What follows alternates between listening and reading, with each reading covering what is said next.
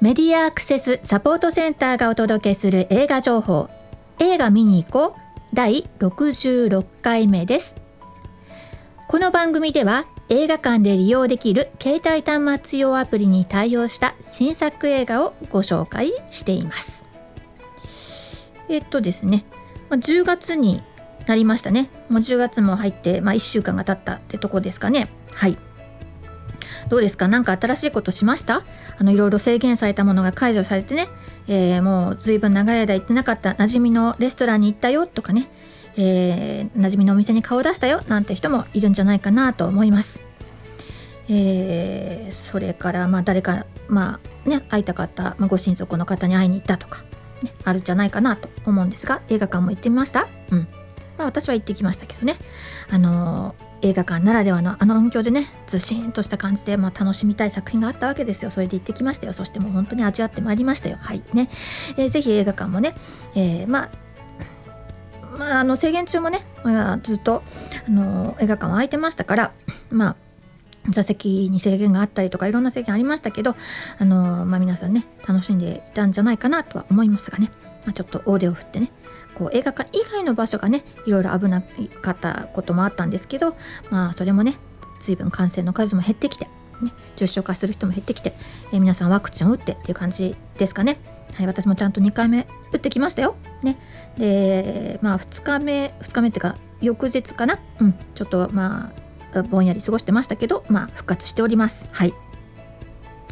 あのうちの地域ねあのあれなんですよあのスタートがすごい遅かったんですけど始まったら結構みんなガガガッと打ってねまあ大体もう1回目がもう80何パーセントとかみんな打っててね2回目も60何パーセントみたいになってるんでね、えー、まあもう来月にもなればね打ちたいなって思ってる人はみんな打ててるんじゃないかなというふうに思います。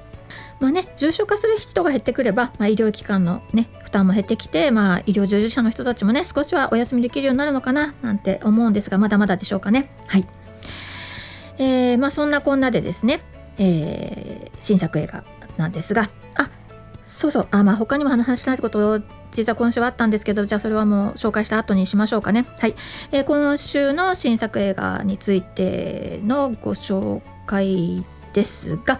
はい、この番組は先ほども申し上げましたけれども映画館で利用できる携帯端末やアプリに対応した新作映画をご紹介する番組でございます。映画館で利用できる携帯端末用アプリというのは、えー、一つがハロームービーもう一つが、え、UD キャストという2つですね。今のとこ多分映画館の中で使っていいのはこの2つとあとあれですかね。あのコロナのねあの接触確認アプリですかね。この3つぐらいかな。今映画館の中でいいのはな。うん。あとはね、えー、ダメですよ。あんまり通話したいとかね。画面明るくしたいとかね。ならないようにしてください。うん。でこの2つのアプリもね、あのー、基本的に使用者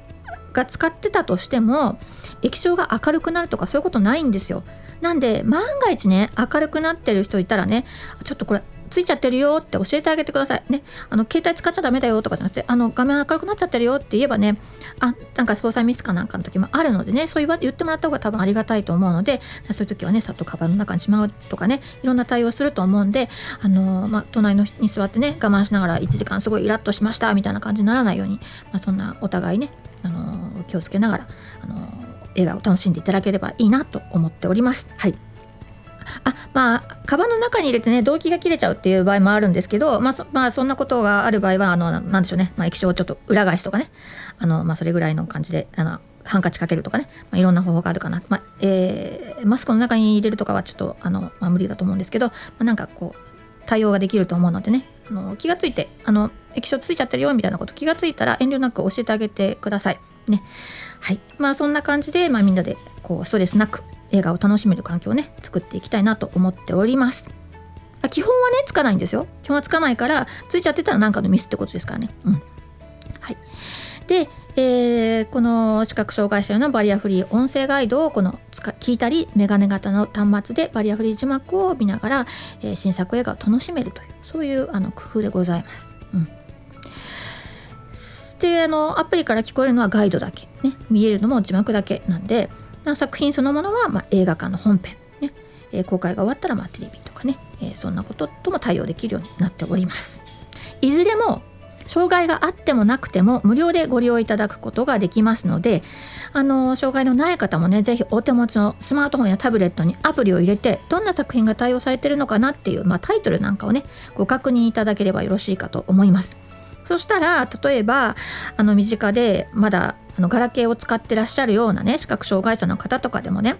あ、自分のアプリね、で、えー、同期させてイヤホンで貸してあげて一緒に映画見に行こうなんて誘うこともできますしね、うん、楽しみ広がると思います。うん、です。えー、あとですねまあ、もちろんあの見える人も聞いてもらってねあの誰かと一緒に、まあ、映画の楽しみを分かち合うみたいなねそんな聞き方もできますからね是非お楽しみください。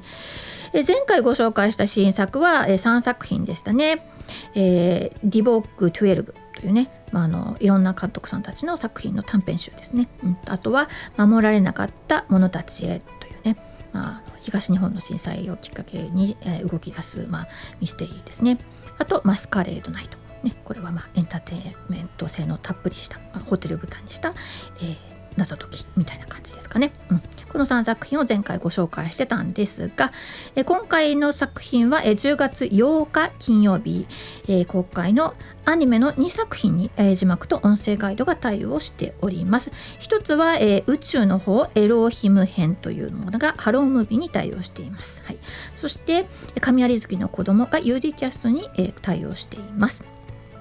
宇宙の方に関してはですねこれはあのえ幸福の科学の、えー、大川隆法が原作制作指揮を務めた SF の、えー、長編アニメーションです。これあのシリーズとしてはねなあの第3弾なんですよ。今から1億5,000万年前の、えー、を舞台にした、まあ、あの地球のには高度な、ね、文明が存在していてでそこに、えー、降臨した神が統治しているところで、まあ、起きるというあの、まあ、なんかこう外部からのね攻撃に対して、まあ、立ち向かう、えー、女性戦士、えー、ヤエザエル、ね、というのが登場したりとか、まあ、そんなような、えー、アニメになっております。まあえー、なんだろうな人が生きるとは何かとか、まあ、正義とは何かとかね、えー、そんなような話が、えー、展開しております。このヤイザエルを、えー、宣言よしこがねあの声優として、まあえー、活躍しております。はいそしてもう一作が、えー、神有月の子供。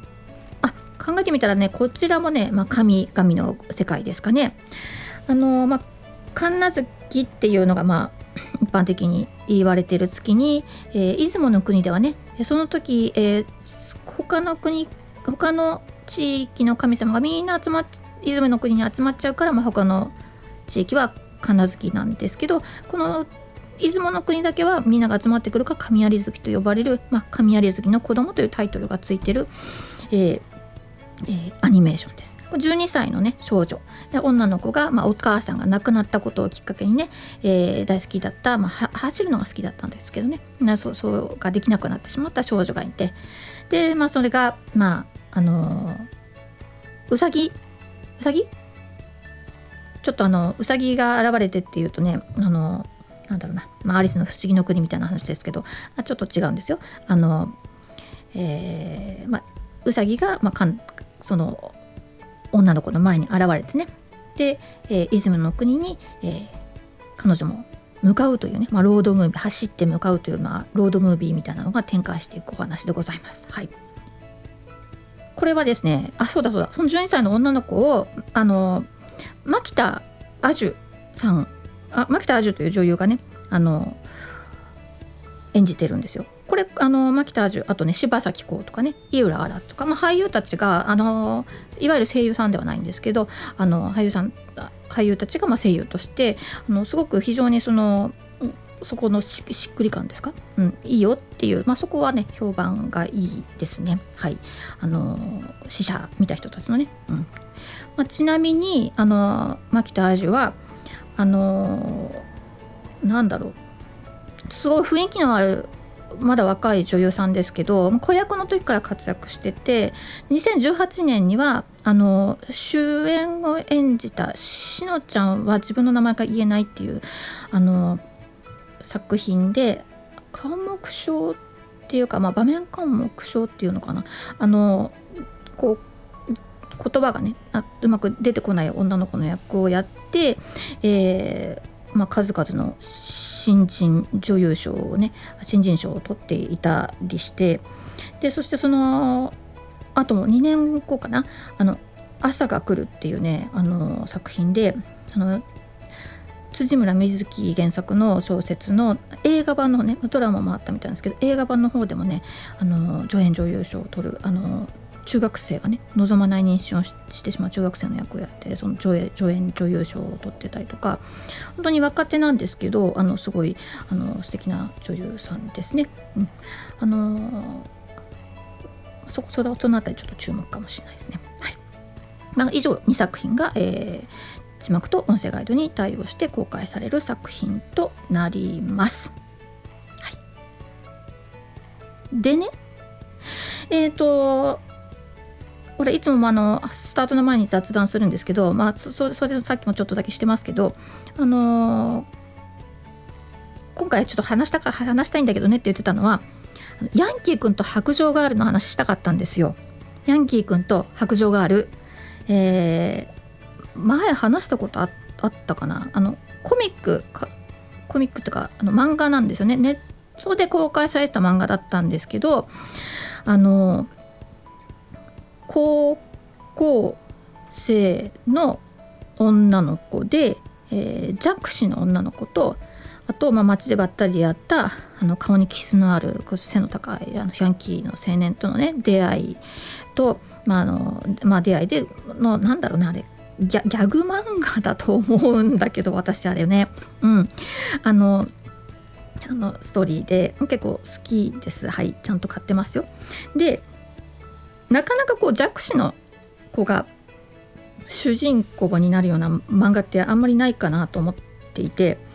でしかもギャグでね、うん、これいいな。いつかアニメ化されないかなってすごい、まあ、スタートの頃から思ってた作品がアニメ化の前に実写化って話でおお実写化実写化と思ってたらとうとうやっと公開ですよ。10月の6日の水曜日にね、あのー、1回目が公開されたんですけどこれ見逃した人もですねあの見れますよ。TVer ってあの無料で見れるあの、ま、サイトからも見れるしあの多分携帯端末のアプリみたいなやつでも見れるしそれで10月13日まで見れるんですけどねこれ映画の話私はこのなるべくね映画関係の話をいくら雑談でもしようとしてるんですけどなぜこれを言うかというとね、えー、来週ですよ。次週。第2回目でどうやら映画館デートの話が出てくるんですよ。ね、映画館にあの主人公の女の子とそのヤンキー君が行くというね。まあ、映画館で映画を楽しむ工夫についてね作品の中でも紹介されるんだろうなと、まあ、さりげなくですけどね。あというふうに思ってるのでちょっと楽しみにしておりますよということでございます。あのなんだろうな、まあ、どうなるのかなと思ってたんですけどあの実写化？うん、あのすごい実写なりのね工夫みたいなのがいっぱいされててね。あの例えばこうクラスメート3人いるんだけど3人の見え方がそれぞれ違うんだよっていうことをあのなんとかな声画の人たちにもね分かりやすく伝えてくれててこあのこのこの子はこんな感じで見えてます。この人はこんな感じです。この人はこんな感じです。みたいな感じで紹介してくれていてあの今までこう割と障害者の人がドラマの中に出てきてても実際その人がどんな世界を見えてるのかとかっていうのってこう何ていうの暗黙の了解みたいにしてねあのこうドラマが展開してたんですよね。あるいは分からないことが前提でこう話が進む。周りが分からないことが前提で話が進むとかあの、うん、なんですけど割と程度に差があるよとかこんな感じだよみたいなのをねなるべく伝えようとしている作品の作り方になってていてこれアニメの中ではねあんまりそんな感じでもないんですよ。まあ、アニメの中でもいろんなこう生活の工夫みたいなのがどんどん伝わってくるんですけどよりね実写はねその辺をもう割と説明的にねパパンとこう放り込んできてそれはそれでね面白い作りだなっていうふうに思って、えー、見ておりましたので、まあ、今後の展開が楽しみでございますということね、まあ、ちょっとみんな見てね、えー、ちょっと感想なんかもね話し合えたら嬉しいななんて思ってるので是非見てみてください。というわけで、えー、今回はおしまい。えー、いつもながらのマスクからのお知らせです。アルファベット MASC マスク映画で検索すると私たちのホームページにたどり着くことができますよ。サイトのトップページにある映画映像のバリアフリー化を学ぼうからはバリアフリー字幕や音声ガイドのオンライン講座に参加することもできます。そしてこの番組へは映画見てきたよはもちろんこれ期待してますなどぜひ教えてください。各地での活動の告知などをお寄せいただきましたら紹介していきたいと思っておりますのでよろしくお願いします。でそうですよね。そろそろ皆さんね活動再開するんじゃないかなと思うのでねぜひ教えてください。以上メディアアクセスサポートセンターから徳江さやかがお伝えしました。ではまた来週。